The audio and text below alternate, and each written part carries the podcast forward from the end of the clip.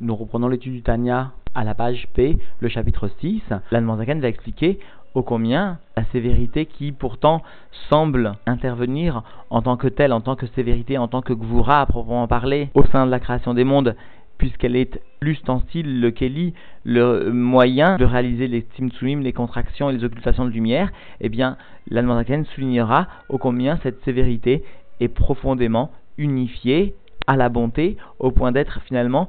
seulement une expression particulière de la bonté. Et le rabbi soulignera ô combien cela est un chidouche très important de comprendre que cette sévérité n'est en fait qu'une bonté. Il soulignera qu'il ne faut pas confondre la sévérité qui intervient pour la création des mondes et qui, elle, appartient bien à la, à la bonté, de la sévérité qui permet de descendre la gdoucha dans la klipa, qui elle n'est pas englobée d'aucune façon à la bonté puisqu'elle est la source de l'exil, c'est-à-dire de la chute de la doucha, de la sainteté dans la clipa, elle n'est pas à la source de la création à proprement parler des mondes. Et enfin, en conclusion, à la fin du shiur, nous rapporterons une explication du père du rabbi qui, une fois de plus, illustrera la très grande sainteté de chaque terme du Tanya. Nous reprenons donc l'étude dans les mois, la page P, le chapitre 6. Veine, et voici, Shem Elohim ou Shem Midat Akvura Ve'atimtzum, le nom de Dieu Elohim, celui qui est à la base de la création du monde, du Elem, du voilement, eh bien, l'attribut de sévérité et de contraction. Velachen Ugamken Bigmatria Ateva, c'est pourquoi il a aussi, il porte aussi la valeur numérique du mot Ateva, la nature. Et cela, les fiches Mastir, à Or Shelmaala, Ameave ou Mechaya Olam. Et cela parce qu'il vient, ce Shem Elohim, occulter la lumière d'en haut qui permet la création et la vie du monde. Venire Keilu Aolam Omed, Umitna Ek Bederer Ateva, il semble ainsi que par le biais, par l'intervention du Shem Elohim, eh bien, le monde se tienne et se conduise d'une façon naturelle, conforme à ce que les sages des sciences profanes appellent les lois de la nature, qui sont dictées donc par Dieu, par le biais de Shem Elohim, mais il ne faut pas oublier que finalement, en fin de compte, même ces lois de la nature sont bien soumises à l'essence divine. Veshem Elohim Ze, ou Magen Venartik, Leshem Avaye, et ce nom de Elohim constitue un bouclier, c'est-à-dire une séparation, et une gaine, c'est-à-dire qu'il vient entourer complètement le Shem Havaillé, le dévoilement du Shem Havaillé, qui, rappelons-le, au nom du Rabbi Rachab, constitue par définition le Shem Haetzem, le nom de Dieu qui vient dévoiler le plus l'Etzem, l'essence de Dieu. C'est pourquoi d'ailleurs il se situe sur le cave Atiferet, sur le cave de l'harmonie. Et ce Shem Havaillé par définition, vient apporter un guilouille de l'essence de Dieu dans le monde. C'est pourquoi l'intervention du Shem Elohim en tant que magen, en tant que bouclier, comme une protection de ce dévoilement, que un trop grand dévoilement du Shem Havaïe produirait alors une annulation de la médecine du monde. C'est pourquoi il est une protection, il est un magen, et il est un article, il est un étui, une gaine, parce que justement il vient protéger de toutes parts les dévoilements trop importants, trop intenses de l'essence de Dieu. Donc dans les mots, les alim a or va chayut animchar mishem avaye ou meave meain neyesh, afin donc de venir voiler à la fois la lumière, celle qui est makif, celle qui émane du sauvève, et la vitalité, celle qui est pnimite, celle qui est à l'origine de la chayut de Memale Konalmin, qui émane du Shem Havaye et qui permet de faire exister le monde à partir du néant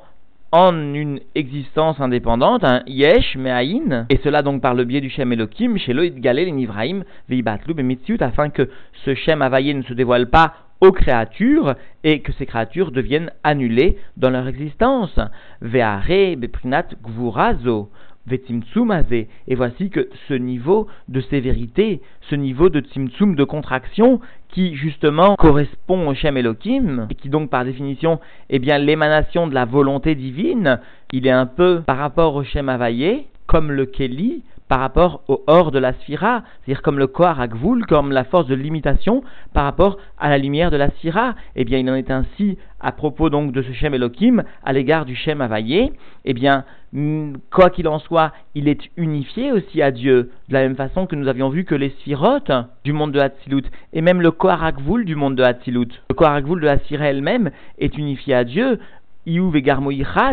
enseigner les Zohar, eh bien de la même façon, nous trouvons cette notion au niveau du Shem Elohim à plus forte raison encore, et c'est pour cela que finalement, Ugamken Prinat Chesed, eh bien ce Tzimtzum, ce voilement,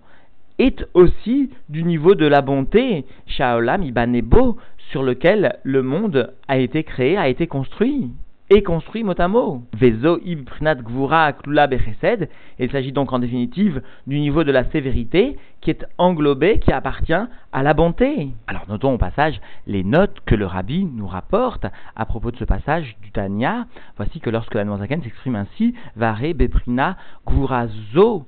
cette gvura, vetzimtsum azé, cette contraction-ci, eh bien le rabbi fait remarquer qu'ici la Noazaken veut souligner que spécialement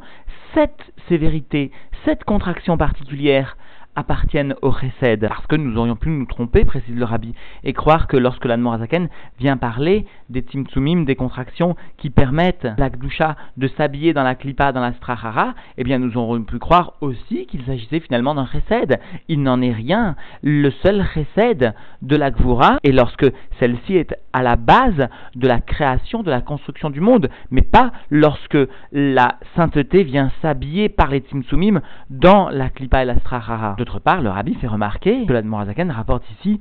un principe nouveau complètement, à savoir que puisque l'Admorazaken vient expliquer que finalement cette Gvura est englobée dans le Chesed, puisque le Chesed, par définition, est bien une tout un dévoilement qui s'effectue à l'enquête, jusqu'à l'infini, sans aucune limite. Alors comprenons aussi que finalement, cet attribut de sévérité qui appartient à la bonté va être doté de la qualité de la bonté, à savoir que ce Tzimtzum sera aussi bétarlit, sera aussi complet, à l'infini, c'est-à-dire que finalement, il permettra, ce Tzimtzum, cette Gvura permettra qu'il y ait un niveau de Tarton, la Tarton, les Mata et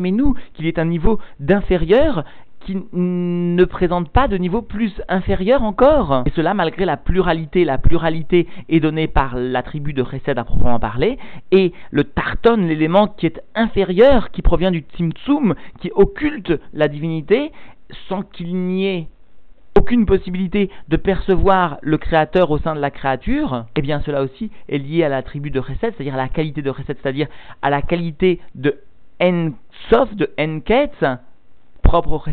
mais telle qu'elle se conjugue, cette qualité à la Gvura, au Tzimtzum, à la contraction. Et c'est cela donc finalement le grand ridouche que souligne le Rabbi. Même cette Gvura est en fait l'expression particulière du Chesed à proprement parler, de la sphira de Chesed. Et le Rabbi donne de nombreux exemples en ce qui concerne justement l'illustration concrète de cette bonté telle qu'elle se trouve conjuguée avec la sévérité, à savoir par exemple le fait que lorsque la pluie tombe, elle descend goutte à goutte. Il s'agit bien d'une amshacha, d'une descente de l'eau qui est strictement nécessaire et pourtant si cette descente se faisait d'une façon absolue, eh bien si les cieux venaient à tomber sur la terre, nous comprenons bien que cela ne favoriserait peut-être pas la croissance, bien au contraire. Et eh bien donc la Gvura intervient par le fait que justement cette pluie tombe goutte à goutte, doucement, de façon à ce qu'elle soit finalement appréciable et à la mesure du monde inférieur, de la terre et des créatures inférieures. Et ainsi, la pluie porte le nom de Gishmet Bracha, de pluie de bénédiction. Alors nous verrons dans la suite du chapitre, Zaken en s'appuyant sur les écrits du Zohar, montrera que parce que ces midotes peuvent être unifiées parfaitement à l'essence de Dieu, c'est pourquoi elles peuvent s'unifier l'une avec l'autre. Et donc en définitive, la Zaken est venue rapporter que même la Gvura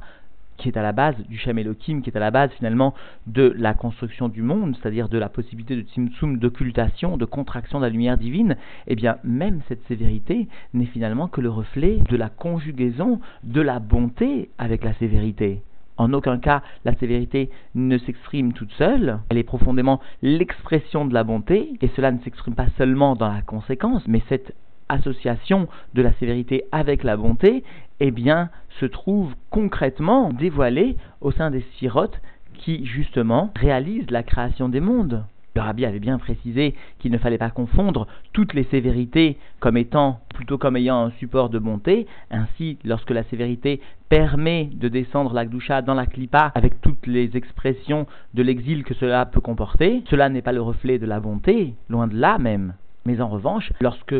eh bien, le monde ne reflète pas la chute de la sainteté dans la clipa, alors il est l'expression de la bonté malgré les timtsumi, malgré les contractions que ce monde laisse apparaître. Alors pour conclure, apportons une petite explication du père du rabbi. Le père du rabbi s'étonne en effet de l'utilisation de deux termes identiques par la Zaken, à savoir magen, vénartique. A priori, explique-t-il en se basant sur des explications du Midrash, le terme de magen est totalement équivalent au terme de nartique. Alors pourquoi la Zaken prend soin de noter ces deux, ces deux termes différents? Nous pourrions avoir la première explication suivante, à savoir que puisqu'il existe finalement deux types de lumière qu'il faut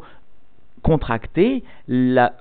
Chayut et le Or, bien nécessaire aussi qu'il y ait deux types finalement d'instruments pour réaliser cette occultation de la Chayut qui est une vitalité profonde de Mémalé et du Or qui est une vitalité de Makif, de Sovet Kolalmin. Mais plus profondément, nous pouvons expliquer que finalement, la gematria de Magen, bouclier, est bien trois fois la gematria de quel C'est-à-dire la shlemut de la bonté, la perfection de la bonté. C'est cela le Magen. Et le Nartik, explique-t-il Eh bien, en s'appuyant sur les écrits du Raphaim Vital, qui explique que le Shem Elohim s'exprime à trois reprises dans le système de, des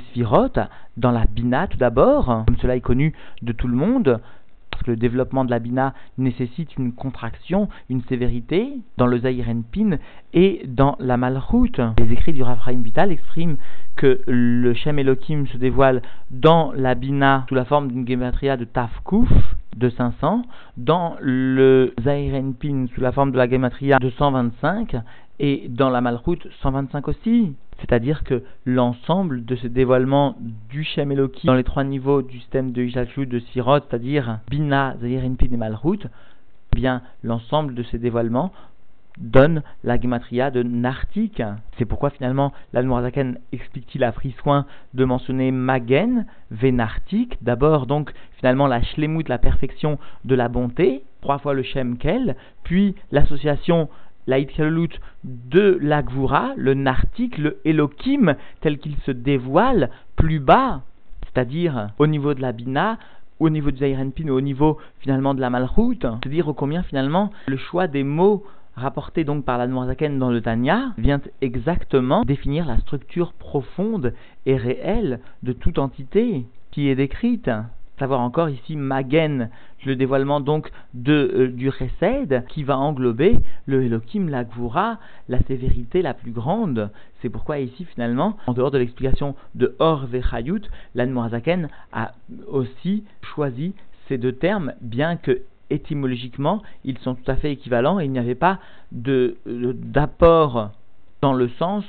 d'un mot par rapport à l'autre, de Magen par rapport à un article ou d'un article par rapport à Magen. Les deux avaient le même sens, mais finalement, la structure profonde des mondes et des dévoilements de cette bonté et de cette sévérité nécessitait l'utilisation de tels mots. Ainsi conclut donc finalement le père du rabbi. Et cette petite explication est là pour nous rappeler à quel point nous devons être sérieux dans l'étude du Tanya, notamment dans le Ritat, à quel point nous devons nous attacher et nous pouvons nous attacher profondément à Dieu par l'étude de ces mots sacrés, de ces mots saints, de ce qui constitue le Tanya Kadisha, le Saint Tanya, d'après les termes mêmes de Rabbi Mehanipoli.